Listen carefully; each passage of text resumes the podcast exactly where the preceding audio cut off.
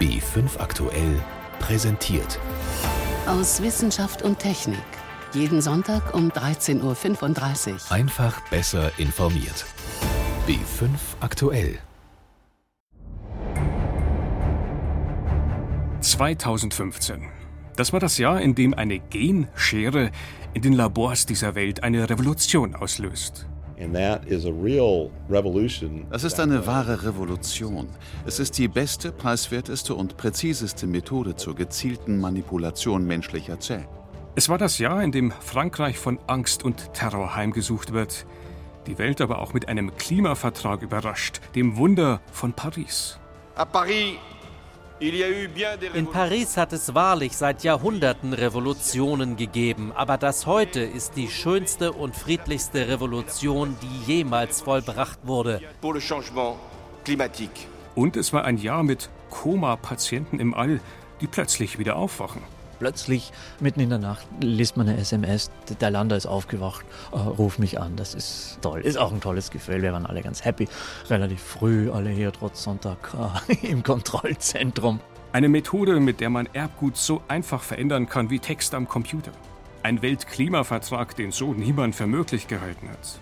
Ein Landeroboter, der plötzlich wieder aufwacht und Botschaften zur Erde schickt. Aber auch Zwerge im Weltall, die auf einmal ganz groß rauskommen. Ein Abgasskandal, der eine ganze Branche zittern lässt. Und ein Silberschatz aus Blei. Das und vieles mehr erwartet Sie in der kommenden Stunde. Und damit herzlich willkommen zum Blick zurück auf das Wissenschaftsjahr 2015. Im Studio Martin Schramm.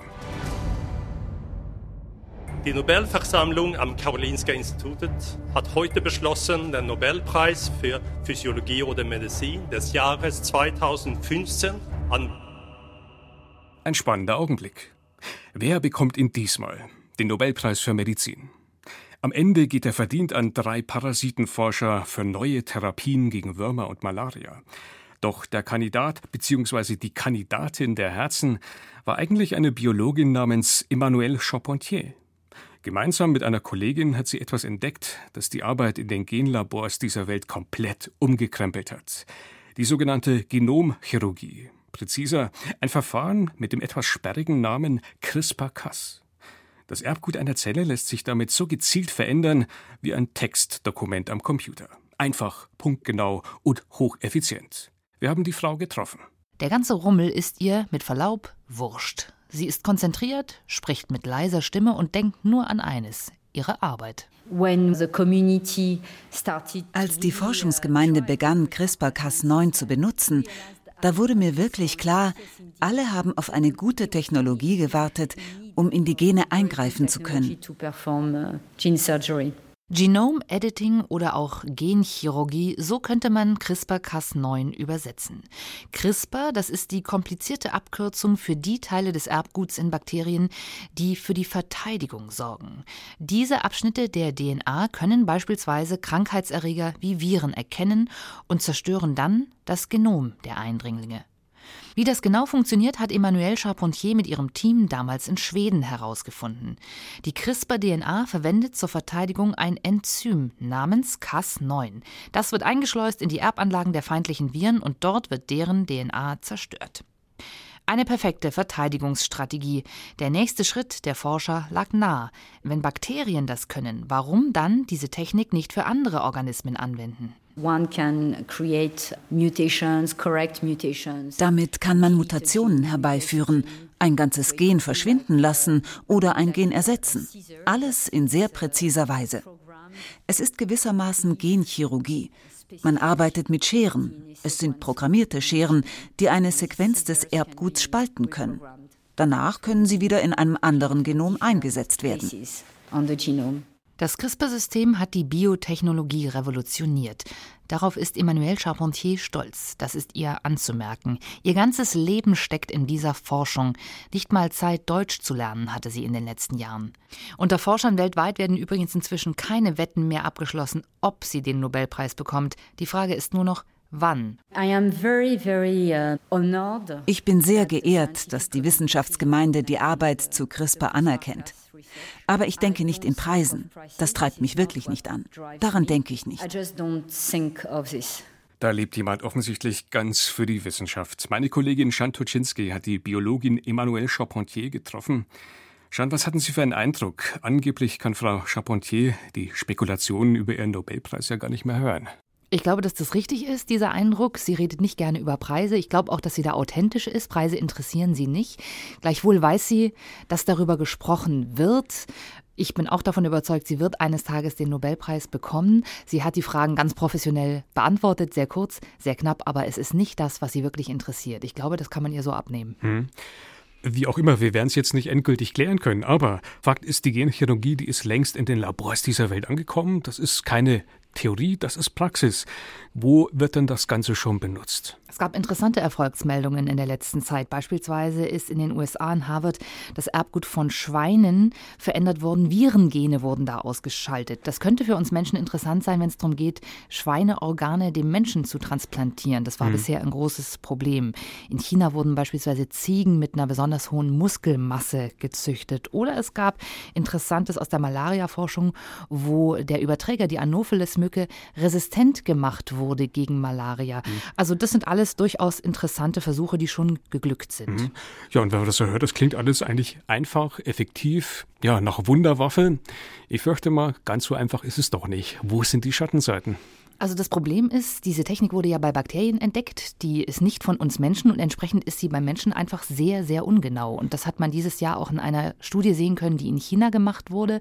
Dort wurden Embryonen verändert, da sollte ein Gen verändert werden, was eine bestimmte Blutkrankheit auslöst. Das hat überhaupt nicht funktioniert, aber damit wurde ein Tabu gebrochen, nämlich das Tabu in die menschliche Keimbahn einzugreifen. Ja. Da sind wir dann schon mittendrin in den Debatten, die ja auch 2015 liefen, zum Beispiel auf einer großen Konferenz in Washington. Können Sie noch mal klar machen, Eingriff in die Keimbahn, was bedeutet das? Was ist da so heikel? Also die Keimbahn steht am Beginn des Lebens. Die Veränderungen dort werden über Eizelle und Spermien weitergegeben und zwar an die Nachkommen mit unvorhersehbaren Folgen. Genetische Veränderungen gibt es ja auch schon heute. Am normalen Organismus, somatische Veränderungen nennt man das, die haben keine Auswirkungen auf die Nachkommen, aber bei der Keimbahn ist das anders und das ist das, was wir nicht abschätzen können. Gut, das heißt unterm Strich, wir haben eine Waffe, die ist unpräzise und die sorgt für Vererbungsprobleme. Jetzt könnte man sagen, naja gut, ist eine Frage der Zeit. Vielleicht kann man diese Wunderwaffe ja einfach nachjustieren. Das passiert. Da kommen praktisch monatlich Studien. Äh, Gerade ist eine neue rausgekommen, die belegt, dass die Enzyme, die diese Genscheren steuern, dass die noch feiner, noch schneller werden, noch präziser werden. Und da sind auch schon erfolgreiche Versuche gelaufen. Also es ist genau das, woran geforscht wird.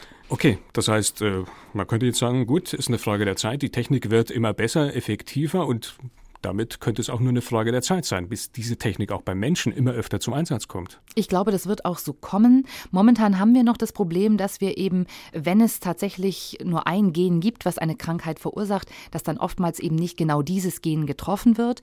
Dazu kommt natürlich auch, dass die meisten Krankheiten verschiedene genetische Ursachen haben. Hm. Aber die Technik wird sicher präziser werden und insofern wird die Forschung auf jeden Fall in diese Richtung weitergehen. Krankheiten sind ja nun das eine. In dem Zusammenhang kursiert dann die nächste Baustelle in Anführungszeichen, das Designer-Baby. Oft auch eine Horrorvision. Da ist es ja ganz ähnlich. Es gibt ja nicht das eine Gen für die Musikalität oder für die Intelligenz oder für die Mathematikbegabung. Das ist ja alles Quatsch. Aber es könnte natürlich schon interessante Anwendungen geben.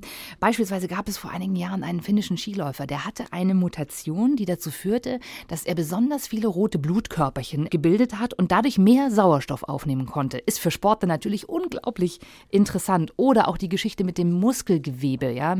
Also Organismen zu züchten, die mehr Muskelgewebe haben. Also da gibt es durchaus interessante Entwicklungen. Ich würde auch da eine gewisse Interessenlage nicht ausschließen. Hm. Unterm Strich viele offene Fragen, viele Debatten, die gerade erst begonnen haben zu laufen. Wo geht's hin? Was glauben Sie, brauchen wir, um mit dieser wunderbaren Technik am Ende doch klarzukommen? Also in Washington hat ein schlauer Mensch gesagt, viel schwieriger als die Technik zu verfeinern ist, internationale Standards dafür zu finden. Und ich glaube, das ist das, worum es gehen wird in der nächsten Zeit. Wir müssen uns international darauf verständigen, welche Art von Forschung wir zulassen. Wir haben gesehen, da gibt es nichts Einheitliches. Die Eingriffe in die Keimbahn werden in manchen Ländern gestattet. In China ist das kein Problem, in den USA auch. Bei uns ist sowas verboten. Die Technik besteht, sie wird verwendet. Man wird kein Moratorium oder sowas erlassen können. Insofern brauchen wir dafür internationale Standards. We are sitting on the surface. Phila is talking to us. More data to come. Die Begeisterung ist groß, als viele, ein Labor so groß wie eine Waschmaschine, letztes Jahr auf einem Kometen landet. Wir erhalten jede Menge Daten und Bilder aus einer fernen, unbekannten Welt. Viele sorgt allerdings auch für dramatische Momente. Er erwischt bei seiner Landung ein recht schattiges Plätzchen und fällt ins Koma. Monate später telefoniert er dann plötzlich wieder nach Hause, aus mehr als 300 Millionen Kilometer Entfernung. Wenn man Wochen und Monate darauf wartet und es kommt nichts, dann ist die Meldung an sich doch überraschend. Plötzlich, mitten in der Nacht, liest man eine SMS, der Lander ist aufgewacht, äh, ruf mich an. Das ist toll. Ist auch ein tolles Gefühl. Wir waren alle ganz happy. Relativ früh, alle hier trotz Sonntag äh, im Kontrollzentrum und versuchen eben jetzt auch zu verstehen, was ist genau die Situation, was können wir lernen aus den Daten, die wir haben. Projektleiter Stefan Ulamek und seine Kollegen haben ein großes Ziel. Die Daten über den Kometen Churi sollen uns helfen, besser zu verstehen, wie sich unsere Welt, das Universum um uns herum entwickelt hat. Das ist die große Hoffnung. Und von ähnlichen Hoffnungen ist auch ein anderes Raumfahrt-Highlight dieses Jahr getrieben. Die Sonde New Horizons schaut beim Zwergplaneten Pluto vorbei und funkt sensationelle Bilder zur Erde. Die NASA-Wissenschaftler zeigen das Bild des gelblich-beigefarbenen Pluto. Langsam zoomt die Kamera ran. Schließlich hat New Horizons Bilder mit einer zehnfach besseren Auflösung gesendet, als es sie bisher gab. Und NASA-Wissenschaftler John Spencer erklärt, was ihn an diesen Flecken und Pusteln auf einer pockig aussehenden Oberfläche am meisten überrascht.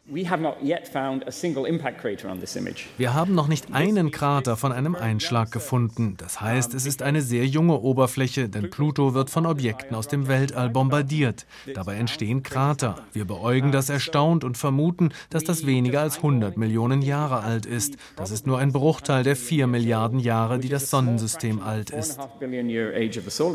New Horizons hat nicht nur Bilder von Pluto, sondern auch von seinen Monden gemacht. Auch hier gibt es bereits bei dem ersten Datenschwung viele neue Erkenntnisse. Sharon hat die Wissenschaftler Bass erstaunt. Auf dem Mond sind hohe Berge und kilometertiefe Canyons zu sehen. Die Weltraumforscher sitzen auf einem Podium, als sie von den Bildern erzählen, die sie alle erst grob gesichtet haben. Sie freuen sich wie kleine Kinder in der Süßwarenabteilung, erzählt Kathy Alkin von der NASA. Wir sind den ganzen Morgen durch nur begeistert. Die ganze Zeit hat man bei uns im Team gehört, guck mal hier und da und das ist ja toll. Oh die Raumsonde hat Bilder zur Erde gesendet, die Details zeigen, die eine Größe von minimal 800 Metern haben. Für die Weltraumforscher ist das zum Anfassen nah. Es gibt riesige eisige Berge auf Pluto, Berge, die über 3000 Meter hoch sind, Bergketten auf dem Zwergplaneten. Und die Experten haben bereits die ersten Schlüsse aus den eisigen Bergen und der Eiskruste von Pluto gezogen, erklärt John Spencer. Das zeigt uns, dass keine Erwärmung durch Gezeitenverformung nötig ist, um ständige geologische Aktivität in Eiswelten anzutreiben. Das ist eine wichtige Entdeckung, die wir gerade heute Morgen gemacht haben. Eher weniger gut läuft es bei den Versorgungsflügen für die internationale Raumstation, die ISS. Mehrere Flüge scheitern. Hart trifft es vor allem das private Raumfahrtunternehmen SpaceX. Ende Juni explodiert eine Falcon 9 Rakete nur zwei Minuten nach dem Start vom Weltraumbahnhof Cape Canaveral. Impact chill has begun. Zwei Minuten nach dem Start klang alles noch normal. Der Kontrollraum beobachtete, wie sich die erste Raketenstufe abtrennte. Die Falcon-Rakete war kaum noch zu hören. Dann aber die Meldung, die Trägerrakete hat versagt. Auf den Bildschirmen war die Falcon-Rakete in einer Rauchwolke verschwunden, dann sah man Teile zur Erde fallen. Die Falcon-Rakete sollte den Raumfrachter Dragon ins All bringen, der dringend benötigten Nachschub für die internationale Raumstation an Bord hatte. Dazu gehörten vor allem Lebensmittel, aber auch viele wichtige Bauteile, sagte Bill Gerstenmaier, der verantwortliche NASA-Administrator. Wir haben wichtiges Forschungsequipment verloren, einen Docking-Adapter, der für später gebraucht wird, einen Raumanzug und sehr viele Forschungsarbeiten. Es war also einiges geboten im Raumfahrtjahr 2015. Da gab es Zwergplaneten ganz weit weg. Es gab jede Menge tückische Raketenstarts, mehr oder weniger direkt vor unserer Haustür. Sternstunden also, aber auch Rückschläge. Stefan Geier, Sie haben über all diese Themen hier auch bei uns immer wieder berichtet. Was war denn Ihr ganz persönliches Highlight? Wo haben Sie am meisten mitgefiebert? Ganz klar eigentlich der Besuch bei Pluto, ja, diese New Horizons Mission. Also der Zwergplanet. Was hat Sie da ganz besonders irgendwie motiviert? Naja, auf der einen Seite ist es natürlich technisch ein großer Erfolg, ja, wenn man zehn Jahre unterwegs ist, ein paar Milliarden Kilometer fliegt und dann punktgenau an einem der letzten großen unerforschten Brocken unseres Sonnensystems vorbeifliegt. Hat er gerade mal 2000 Kilometer Durchmesser. Mhm. Und hat er auch öfter mal ein Statusproblem, ne? Wurde degradiert? Wurde degradiert vom Planeten zum Zwergplaneten. Aber was so eine Mission auch für mich spektakulär macht, die zeigt uns halt, die Dimensionen unserer Welt auch auf, in der wir leben. Ja. Man muss so lange fliegen, um diesen äußersten Planeten, eigentlich Zwergplaneten inzwischen, zu erreichen. Aber jetzt gibt es ja neben unserer Sonne noch 100 Milliarden andere Sterne in unserer Galaxie. Mhm. Und auch die ist nur eine unter 100 Millionen. Also Relativiert so ein bisschen die Dinge. Genau, was wir mit ein paar hundert Millionen Euro bauen und fliegen können, das zeigt uns nach zehn Jahren wirklich nur so einen winzigen Ausschnitt und in kosmischen Maßstäben natürlich unbedeutenden Ausschnitt. Dennoch war das Ganze ja auch eine wissenschaftliche Mission. Es gab also ganz konkrete Ergebnisse. Da wurden jetzt vor allem die Bilder erwähnt. Tolle Sache, aber war es das? Ja, die Bilder selbst sind natürlich für viele Fragestellungen der Schlüssel. Ja, die Zwergplaneten sind ja so eine Art Kühltruhe unseres Sonnensystems, können wir viel über die Entstehung lernen. Und erst in einem Jahr, also im November 2016, werden diese ganzen Bilder übertragen sein. Und je mehr Bilder man bekommt, desto mehr kann man natürlich auch lernen von diesen Zwergplaneten und dadurch auch über die Entstehung unseres Sonnensystems. Mhm. Jetzt war ja Pluto nur ein Highlight. Es war nicht alles. Es gab auch hier sozusagen vor unserer Haustür interessante Meldungen, zum Beispiel von der ISS, der Internationalen Raumstation. Da mussten wir zwischenzeitlich fast fürchten, die Astronauten da oben müssen hungern. Ja, die Versorgung war tatsächlich nicht ganz so einfach im letzten Jahr. Also letztes Jahr ist ja schon der Cygnus-Frachter explodiert, dieses Jahr eine Falcon 9-Rakete und selbst das Arbeitspferd, die Soyuz der Russen, hatte Aussetzer. Gott sei Dank ist das alles immer nur mit Frachtflügen passiert. Trotzdem hat dazu geführt, dass eine neue Crew nicht hochgeflogen werden konnte oder verzögert. Also da gab es Probleme sowohl bei den staatlichen Organisationen als auch bei den privaten. Hm. Da tobt ja mittlerweile ein richtiger Wettkampf. Auch die Privaten wollen sich etablieren. Sind dann solche Rückschläge einfach in Kauf zu nehmen? Gehört das irgendwie mit dazu? Ich denke ja ab und zu stürzt einfach mal was ab und die Ziele verschieben sich ja auch gerade. Die USA haben ein Problem, die sind für die ISS immer noch auf die Russen angewiesen und wollen diesen Teil der Raumfahrt eben an private Firmen geben. Die NASA soll sich um andere Sachen kümmern, Mars, Landung auf Asteroiden und so weiter. Aber auch die Versorgung der ISS ist einfach kein Kinderspiel. Und auf der anderen Seite die Privaten wollen natürlich die Kosten drücken, indem sie zum Beispiel Teile der Raketen wiederverwenden. SpaceX fällt ja in dem Zusammenhang immer wieder. Wir haben es ja jetzt gerade kurz vor Weihnachten geschafft, die erste Antriebsstufe, die große Stufe, die die Rakete von der Erde weg in den Weltraum befördert, wieder landen zu lassen, aufrecht stehend. Das haben sie schon ein paar Mal versucht, hat nie geklappt, aber jetzt hat es wirklich funktioniert. Das ist ja das große Ziel aller Privaten, die wollen die Raumfahrt billiger machen. Ja. Heute jeder Staat 50 Millionen. SpaceX sagt, wir können das bald halbieren. Wäre natürlich eine große Nummer. Wir fliegen ja auch nicht von München nach New York und schmeißen dann das Flugzeug weg. Spannend ist, das Ganze ist jetzt gelungen, nur wenige Wochen, nachdem ein anderer Unternehmer, den man eigentlich bei der Raumfahrt gar nicht so auf dem Schirm hatte, Jeff Bezos, der Chef von Amazon, der hat eine kleinere Rakete auch gerade in den Weltraum geschossen und aufrecht stehend wieder landen lassen. Das ist eine ganz andere Bauart, kleiner, einfacher zu landen. Aber man sieht, da gibt es einen großen Wettbewerb. Das Ganze ist nur ein erster Schritt. Jetzt muss man sehen, wie gut kann man diese Antriebsstufen wirklich wiederverwenden finden? Wie lange dauert es, bis sie wieder einsatzfähig sind? Da sind noch viele Fragen ungeklärt, aber man sieht, da tut sich gerade einiges im Hinblick auf dieses Ziel. Bislang einmal Rakete und vielleicht bald Mehrfachrakete. Das heißt unterm Strich, das Ganze ist aber nicht nur ein Wettbewerb der Unternehmen, es ist auch ein Wettbewerb der Unternehmer, oder? Genau, und eine große Show, völlig klar. Es sind zwei schillernde Unternehmerfiguren, Bezos und Musk, beide erfolgreiche Unternehmer, beide wollen ins All. Hm. Wie gehen denn die miteinander um? Na, auch das ist Show. Als es Bezos zum Beispiel geschafft hat, diese kleinere Rakete zu landen, hat Musk erstmal artig gratuliert via Twitter. Ein paar Stunden später aber hat er gleich nachgelegt, hat gesagt, na gut, also so ähnlich haben wir das auch schon gemacht und außerdem fliegen wir zur ISS und ihr nur in den Weltraum. Und vor ein paar Tagen, als dann seine große SpaceX-Rakete wieder gelandet ist, aufrecht stehend, da hat andersrum Bezos artig gratuliert, man ist ja höflich, aber er konnte sich den Kommentar nicht verkneifen. Willkommen im Club. Also, Erinnert so ein bisschen an Kindergarten, oder? Ist Kindergarten, aber man muss sich klar machen, Raumfahrt ist natürlich ein Milliardengeschäft. Da geht es um viel Geld und da ist natürlich die Show ein wesentlicher Bestandteil. Ja, wer kriegt mehr Aufmerksamkeit, wer kriegt mehr Geld? Hm. Trotzdem zum Schluss den Ausblick. Mal angenommen, die private Raumfahrt etabliert sich, die kriegen ihre Probleme in den Griff. Was bedeutet das unterm Strich dann? Ja, das Ganze wird billiger, das Ganze wird noch mehr. Es gibt viele Satellitenmissionen, die anstehen. Das wird auch einfacher und schauen wir noch weiter in die Zukunft. Irgendwann äh, plant man ja auch exklusive Flüge in dieser Höhe zu machen, also über die Welt. Auch dafür braucht man diese wiederverwendbaren Antriebsstufen, sonst kann es kein Mensch bezahlen. Um erstaunliche Sachen zu entdecken, musste man 2015 nicht unbedingt an den Rand unseres Sonnensystems reisen. Auch hier auf der Erde war einiges geboten. Mucha atención porque el presidente Santos acaba de anunciar un histórico hallazgo, el del Galeón San José. Es war die Top-Nachricht in Kolumbien. Die Fernsehsender unterbrachen ihr Programm für die Twitter-Meldung des Präsidenten und kurz danach trat Juan Manuel Santos auch vor die Presse. Ohne jeglichen Zweifel haben wir 307 Jahre nach ihrer Versenkung die Galeone San José gefunden. An Bord ein Schatz der Superlative. Von fast 17 Milliarden Dollar ist die Rede. Nicht ganz so gut lief es für den Hobbyarchäologen Barry Clifford. Der hat ebenfalls verkündet, einen Schatz gefunden zu haben. Den Schatz des berüchtigten schottischen Piraten Captain Kidd. Doch dann kommt alles ganz anders. Der Meeresgrund rund um Madagaskar ist eigentlich ein Friedhof. Für Dutzende, wenn nicht Hunderte Schiffe, einst beladen mit Gold und Silber, teuren Stoffen und Porzellan, dann ausgeräubert und versenkt von Piraten. Zwischen den geisterhaften Wracks schwimmt ein Taucher, Barry Clifford. Ich bin dahin getaucht, wo ich dachte, dass Captain Kidds Kajüte war. Da habe ich ein paar Steine weggeschoben und dann hat sich unter dem Schiff plötzlich eine Höhle geöffnet. Clifford früher Highschool-Lehrer an der US-Ostküste. Heute einer der berühmtesten Schatzsucher unter Wasser. Star diverser TV-Dokus. Dieser Fund könnte sein größter werden.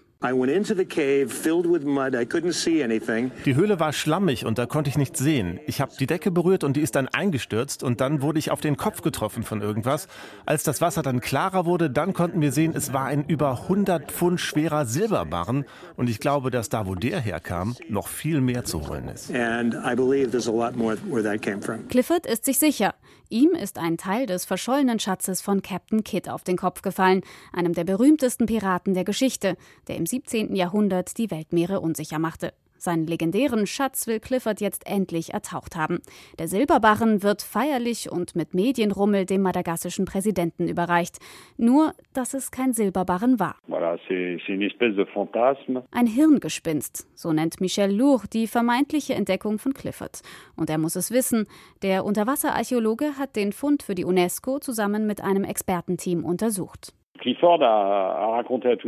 Clifford hat der ganzen Welt und der Presse erzählt, dass er den Schatz von Captain Kidd gefunden hat und belegt hat er das mit einem angeblichen Silberbarren. Das Problem ist, ich hatte den in der Hand. Unser Team hat ihn untersucht und nach zwei Minuten war klar, der besteht zu 95 Prozent aus Blei. Darin sind nicht mal Spuren von Silber. Wahrscheinlich war es ein Metallblock, der von Schiffen als Ballast verwendet wurde oder auch für eilige Reparaturen am Schiff. Das Metall lässt sich leicht schmelzen, zum Beispiel um Löcher zu flicken. Nicht nur der Silberschatz, das ganze angeblich in der Bucht entdeckte Schiff von Captain Kidd ist wohl nur der Fantasie des TV-Entdeckers entsprungen. Euh, Bei keinem der Wracks in der Bucht gibt es auch nur Hinweise darauf, dass es Captain Kidds Schiff sein könnte, die Adventure Galley. An Cliffords Fundort gibt es nicht mal Spuren von Holz, gar nichts. Es gibt nicht mal ein Wrack. Michel Lour und seine Kollegen schätzen, dass Clifford statt der Adventure Galley womöglich Überreste einer alten Hafenmole freigelegt hat. Eher uninteressant für die Archäologie. Also alles nur Show? Michel Lour meint jedenfalls, dass Clifford selbst wirklich an seine Entdeckungen glaubt. Er wollte unbedingt den Schatz von Captain Kidd finden. Beim ersten Metallblock, den er findet, glänzen ihm die Augen und ohne nachzudenken sagt er, das ist Silber. Ich denke, es ist eine Mischung aus Geldgier und Unerfahrenheit, Inkompetenz. Er sieht, was er sehen will. Clifford und sein Team, sie bleiben bei ihrer Version. Es sei die UNESCO, die geschlampt und 15 Jahre Forschungsarbeit zerstört hat. Den Archäologen ist aber etwas anderes wichtig, dass keine historischen Kulturgüter zerstört werden. Cliffords Team habe genug Schaden angerichtet. Bleibt die Frage, ob die Adventure Galley von Captain Kidd jemals gefunden wird? Ich denke schon, dass die Adventure Galley gefunden werden wird. Aber keine Sekunde glaube ich, dass man einen Schatz finden wird. Glänzende Forscheraugen und Silber aus Blei. Auch das gab es also in den letzten Monaten. Sie hören B5 aktuell. Wir blicken zurück auf das Wissenschaftsjahr 2015 mit Klimarekorden. Hitzewellen, Dürren, Extremwetter. 2015 war ein außergewöhnliches Jahr, sagt der Chef der Weltmeteorologenorganisation Michel Jarot. In vielen Regionen der Welt gab es Hitzerekorde. In Europa, in Südamerika, in Ozeanien. Fast überall haben wir Rekorde gebrochen. Dazu zählt die deutsche Höchstmarke von 40,3 Grad im fränkischen Kitzingen genauso wie die Hitzewelle in Indien und Pakistan, die über 1000 Todesopfer forderte. Auch die Dürre in Kalifornien gehört in diese Reihe der Extremwetter. 2015 wird das wärmste Jahr seit Beginn der Wetteraufzeichnungen sein. Und nicht nur das. Es knackt auch eine symbolische Marke. Die Durchschnittstemperatur dieses Jahres wird über ein Grad über den Temperaturen des vorindustriellen Zeitalters liegen. Das heißt, wenn wir die Erwärmung der Atmosphäre auf zwei Grad begrenzen wollen, sind wir schon bei der Hälfte dessen, was sein darf. Auch in Sachen Treibhausgase, den eigentlichen Übeltätern, bringt das Jahr 2015 schlechte Nachrichten. Wir haben neue Spitzenwerte bei der Konzentration der Treibhausgase erreicht. CO2, Methan und andere. CO2 zum Beispiel hat erstmals dauerhaft die Schwelle von 400 ppm überschritten. Das heißt, auf eine Million Moleküle in der Luft kommen 400 Moleküle Kohlendioxid. Vor der Industrialisierung lag der Wert bei ca. 280. Viele weitere Rekorde könnte man nennen. Die Meeresspiegel sind weiter gestiegen, eine weltweite Korallenbleiche hat eingesetzt. Michel Jarot fasst den Zustand des Weltklimas 2015 so zusammen. Das sind keine guten Nachrichten. Nicht zur Durchschnittstemperatur, nicht zum Extremwetter, nicht zu den Treibhausgasen. Aus all diesen Gründen wird dieses Jahr in die Geschichte eingehen. Es ist also offensichtlich, wir sind mittendrin im Klimawandel. Ein guter Zeitpunkt also, um endlich zu handeln und sich nach all dem Streit der letzten Jahre in Paris endlich durchzuringen zu einem Weltklimaabkommen. Euh, ich schaue mich im Saal um. Ich höre keine Einwände. Mit einem Hammerschlag besiegelt Frankreichs Außenminister Laurent Fabius ein historisches Abkommen. Mit dem hat in dieser Form fast niemand mehr gerechnet. Ein Klimavertrag, um die Erde doch noch zu retten. Es ist ein Verhandlungsmarathon. Am Ende muss angeblich sogar der Papst im Hintergrund die Fäden ziehen damit der Weg endlich frei ist für das Wunder von Paris. 195 Staaten und die EU haben ein Abkommen beschlossen, das ab 2020 gilt und alle einbindet. Südafrikas Chefdelegierte Joyce Diseko gratulierte für die Staatengruppe der Entwicklungsländer und beschrieb dabei die Haltung der meisten. Der Text vor uns ist nicht perfekt, aber wir glauben, dass er ein solides Fundament darstellt, von dem aus wir alles weitere entwickeln können. Dieses Abkommen ist ausgewogen und das Beste, das wir zu diesem Zeitpunkt haben können. Barbara Hendricks reagiert auf den Beschluss ungewohnt emotional. Erleichtert, und auch ein bisschen stolz und auf jeden Fall glücklich. Sie kennen mich, ich neige nicht zu großen Worten, aber ich glaube schon, dass es heute ein historischer Moment. Die Staaten haben sich darauf geeinigt, alles zu tun, um die Temperaturerhöhung auf unter 2 Grad zu begrenzen, besser 1,5 Grad anzustreben. Sie wollen ab 2018 alle fünf Jahre überprüfen, was sie mehr tun müssen, um dieses Ziel zu erreichen. Außerdem wollen sie in der zweiten Hälfte des Jahrhunderts nicht mehr Klimagase produzieren, als das Ökosystem auch wieder aufnehmen kann. Dazu braucht es den Ausstieg aus Kohle, Öl und Gas, aber auch Alternativen. John Kerry, der US-Außenminister, macht denn auch darauf aufmerksam, dass die Politik nur den Rahmen vorgibt und nicht selbst das Problem löst. That it won't be governments es wird der Erfindergeist sein, der Pioniergeist Amerikas. Es wird der entfesselte Unternehmergeist sein, weil hier 196 Staaten der Wirtschaft mit lauter Stimme sagen, da müssen wir hin. Frankreichs Präsident François Hollande als Gast beglückwünschte die Konferenz am Ende mit bewegten Worten. In Paris hat es wahrlich seit Jahrhunderten Revolutionen gegeben, aber das heute ist die schönste und friedlichste Revolution, die jemals vollbracht wurde. Ja, da werden also jede Menge Superlative bemüht für den Weltklimavertrag von Paris. Revolution, Sternstunde, historisches Ereignis. Frage dazu an meine Kollegin Miriam Stumpfe. Ist jetzt alles in Butter? Die Probleme sind gelöst, die Welt eben mal so gerettet? Die Welt ist noch nicht gerettet, noch längst nicht. Das muss man mal vorweg sagen. Aber die gemeinsamen Rettungsarbeiten, die können beginnen. Das ist wahrscheinlich das Revolutionäre. Also es stehen ein paar tolle Sachen drin in dem Abkommen. Klingt zum Beispiel toll. Wir wollen die Erderwärmung auf deutlich unter zwei Grad begrenzen, wenn möglich sogar 1,5 Grad. Allerdings dieses Temperaturziel ist, würde ich sagen, eher Teil der Sonntagsreden. Es ist ganz schön unrealistisch, 1,5 Grad zu erreichen. Wichtiger sind die konkreten Maßnahmen, die vereinbart sind, und die sind doch ein Stück schwächer. Das heißt, man hat jetzt ehrgeizige Ziele, 1,5, 2 Grad etc., aber wir wissen noch gar nicht, wie wir die jetzt überhaupt erreichen können. Das ist richtig. Also für diese Ziele reichen die vereinbarten Maßnahmen ganz deutlich nicht. Also es gibt zwei Aspekte. Es gibt die konkreten Vorschläge, wie viel CO2 die einzelnen Staaten bis 2030 einsparen wollen mhm. und eine langfristige Strategie, was man sich denn fürs 21. Jahrhundert insgesamt vornimmt.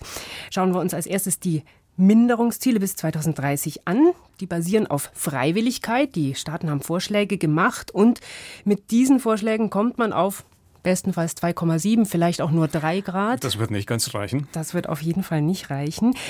Und der Pariser Vertrag hat im Prinzip auch eine Klausel, die dem Rechnung trägt. Der sagt nämlich, alle müssen immer besser werden. Also wenn nach fünf Jahren in einer neuen Verpflichtungsperiode die Staaten neue Ziele einreichen, müssen die mindestens so gut sein wie die bisherigen, eigentlich sogar besser. Also das heißt, die Staaten müssen sich jetzt im Laufe der nächsten Jahre, Jahrzehnte steigern. Ganz richtig, die Staaten müssen deutlich ehrgeiziger werden sogar. Vor allem, hat ja auch eine langfristige Perspektive. Wir reden über das 21. Jahrhundert. Welche Maßnahmen sind denn da im Koffer, damit das klappt?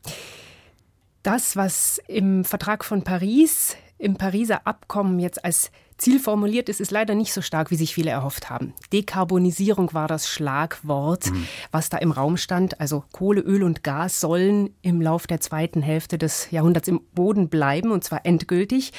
Das hatten zum Beispiel auch die G7 im Juni gefordert. War der große Hoffnung, ne? Ja, aber natürlich gefällt es Ländern wie Saudi-Arabien nicht so besonders gut, so eine Perspektive. Deswegen steht jetzt der Begriff der sogenannten Emissionsneutralität drin.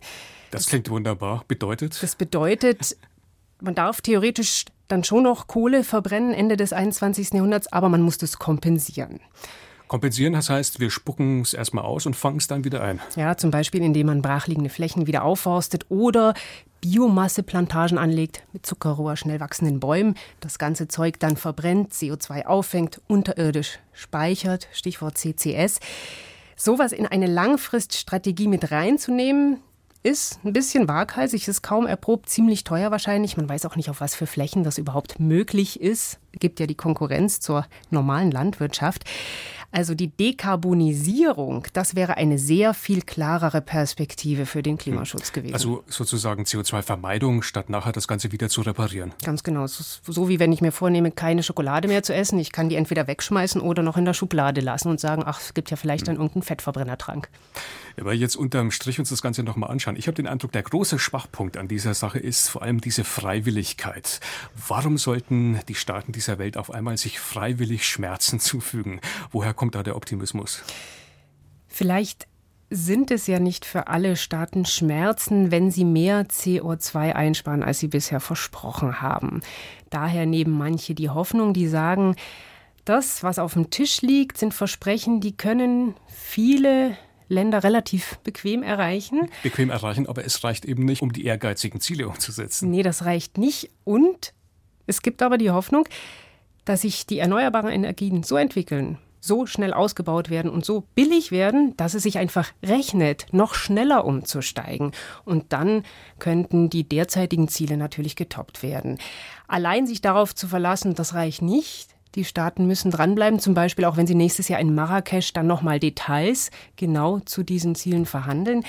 Es ist klar, die Arbeit zur Rettung des Weltklimas beginnt, aber es liegt auch noch viel Arbeit vor uns. Manipulieren und Volkswagen, das darf nie wieder vorkommen. Meine Damen und Herren, viele Millionen Menschen auf der ganzen Welt vertrauen unseren Marken, unseren Autos und unseren Technologien. Es tut mir unendlich leid, dass wir dieses Vertrauen enttäuscht haben. Ich entschuldige mich in aller Form bei unseren Kunden, bei den Behörden und der gesamten Öffentlichkeit für das Fehlverhalten. Der Dieselgate versetzt eine ganze Branche in Aufruhr, lässt einen Konzern wanken und Manager zittern. Martin Winterkorn tritt ab. Aufklären müssen jetzt andere. Und immer wieder taucht die ganz grundsätzliche Frage auf, hat der Dieselmotor noch eine Zukunft? Auch Forscher ringen um Antworten. Der Diesel, der muss weiterleben, sonst ist die individuelle Mobilität in Gefahr. Wenn wir die CO2-Ziele, wenn wir unsere Ressourcen schonen wollen, da brauchen wir den Diesel dazu. CO2 war in der Tat das Hauptthema, das alle anderen Themen verdrängt hat. Aber natürlich darf CO2 nicht reduziert werden auf Kosten von anderen Schadstoffen, die man in höherem Maße imitiert. Eckhard Helmers und Georg Wachtmeister, beides angesehene Wissenschaftler, sind völlig gegensätzlicher Ansicht, wenn es um die Zukunft des Dieselmotors geht. Helmers, der zuletzt sprach, ist Professor für Umweltchemie an der Universität Trier und beschäftigt sich intensiv mit Ökobilanzen und der Zukunft der Mobilität. Er bezweifelt, dass der Diesel je richtig sauber werden kann. Georg Wachtmeister, Leiter des Lehrstuhls für Verbrennungsmotoren an der TU München, ist dagegen ein großer Freund des Diesel, weil er ihn für sehr effizient hält. Das spare Sprit und senke entscheidend die CO2-Belastung der Umwelt, so Wachtmeister. Und Probleme mit anderen Schadstoffen im Abgas, wie zum Beispiel Stickoxiden und Ruß, die beim Diesel übermäßig anfallen, müsse es heute eigentlich auch nicht mehr geben. Den Dieselmotor bekommt man problemlos in die Grenzwerte, die vom Gesetzgeber vorgegeben sind. Das ist machbar. Aufwand in diesem Bereich senkt allerdings häufig den guten Wirkungsgrad des Dieselantriebs. Außerdem steigen die Kosten durch die aufwendige Abgasreinigung, die, wie es häufig heißt, einer kleinen Chemiefabrik ähnelt und dementsprechend Energie verbraucht. Wenn ich jetzt also die Diskussion über zukünftige Grenzwerte mitverfolge, dann kann es sein, dass kleinere Dieselmotoren schon unverhältnismäßig teurer werden. Tendenziell werde es also weniger kleinere Autos mit Dieselmotoren geben. Bei größeren Fahrzeugen dagegen hält Wachtmeister es nach wie vor für wichtig, dass Dieselmotoren eingebaut werden. Das allerdings halten Wissenschaftler wie Eckhard Helmers, die Mobilität eher aus Umweltsicht betrachten, für grundlegend falsch. Vor allem auf Verbrauch und CO2-Ausstoß zu achten, reiche beim Diesel nicht. Was wir machen müssen, ist natürlich die Atmosphäre abzukühlen. Und da spielt nicht nur CO2 eine Rolle, sondern auch weitere Stoffe, wie zum Beispiel der Ruß. Ruß ist ganz wichtig beim Treibhauseffekt, sodass ich klar sagen kann, dass der Dieselautoboom in Europa die Atmosphäre erwärmt hat, aber nicht abgekühlt. Glaubt man den Beschwörungen der Politiker, dann sind Diesel und Benziner ohnehin ein Auslaufmodell. Dem E-Auto soll die Zukunft gehören. Tatsächlich gibt es 2015 gefühlt so viele Studien und Berichte zur Elektromobilität wie nie zuvor. Frage dazu an meinen Kollegen Wolfgang Kasenbacher. Wenn man Ihnen so ein E-Mobil vors Haus stellen würde, würden Sie umsteigen? Nein, ich würde es nicht mal behalten, wenn ich es in der Lotterie gewonnen hätte, also nichts dafür bezahlt hätte. Aha, das heißt, am Geld kann es nicht liegen. Woran liegt es dann? Die gesamte Umgebung, die Infrastruktur für so ein Auto steht ja noch nicht. Nicht nur die Elektrotankstellen, die Ladestationen fehlen und bei den wenigen, die es gibt, können sie in vielen Fällen dann doch nicht tanken, weil die Stecker nicht passen oder weil sie nur mit einer ganz speziellen Art von hm. Kreditkarte bezahlen können. Also es sind so ganz praktische Probleme, die man auch in Berichten rauf und runter hört. Ja, aber es gibt eben einige Aspekte dabei, die man vielleicht nicht so oft hört. Was denn, wenn sie unterwegs mal liegen bleiben mit einer Panne? Wer hilft ihnen denn dann?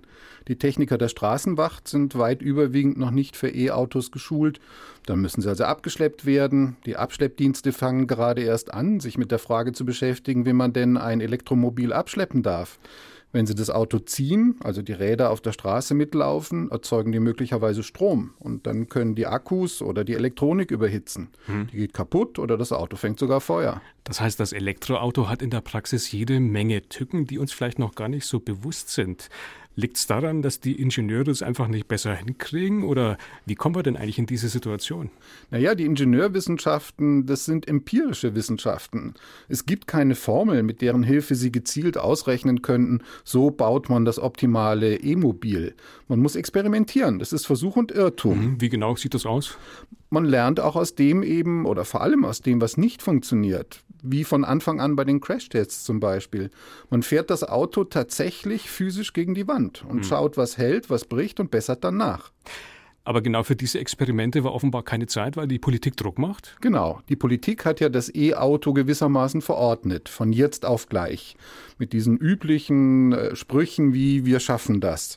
Und das funktioniert eben nicht. Eine so umfassende Veränderung wie die vom Auto mit Verbrennungsmotor zu einem E-Mobil, das braucht eben Zeit, das braucht Lernzyklen. Mhm, vielleicht ist das manchem Politiker auch nicht so ganz bewusst oder auch mancher Otto-Normalverbraucher sagt sich ja, gut, der Übergang vom Diesel, vom Benziner, vom Verbrennungsmotor hin zum E-Auto, der ist doch ganz einfach, wer tauscht einfach den Motor aus.